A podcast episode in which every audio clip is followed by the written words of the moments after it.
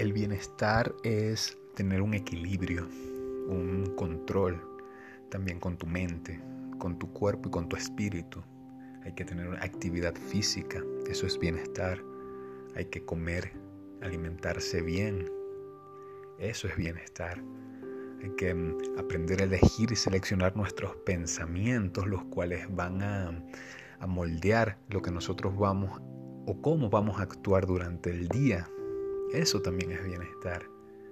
El bienestar también es encontrarse con tu parte espiritual, con el universo, con Dios, con, con eso que, que, nos saca de, de la, de la, del plano terrenal, eso que nos, nos ayuda, nos impulsa un poquito más allá a, crear cosas increíbles y, y saber que, que podemos seguir avanzando.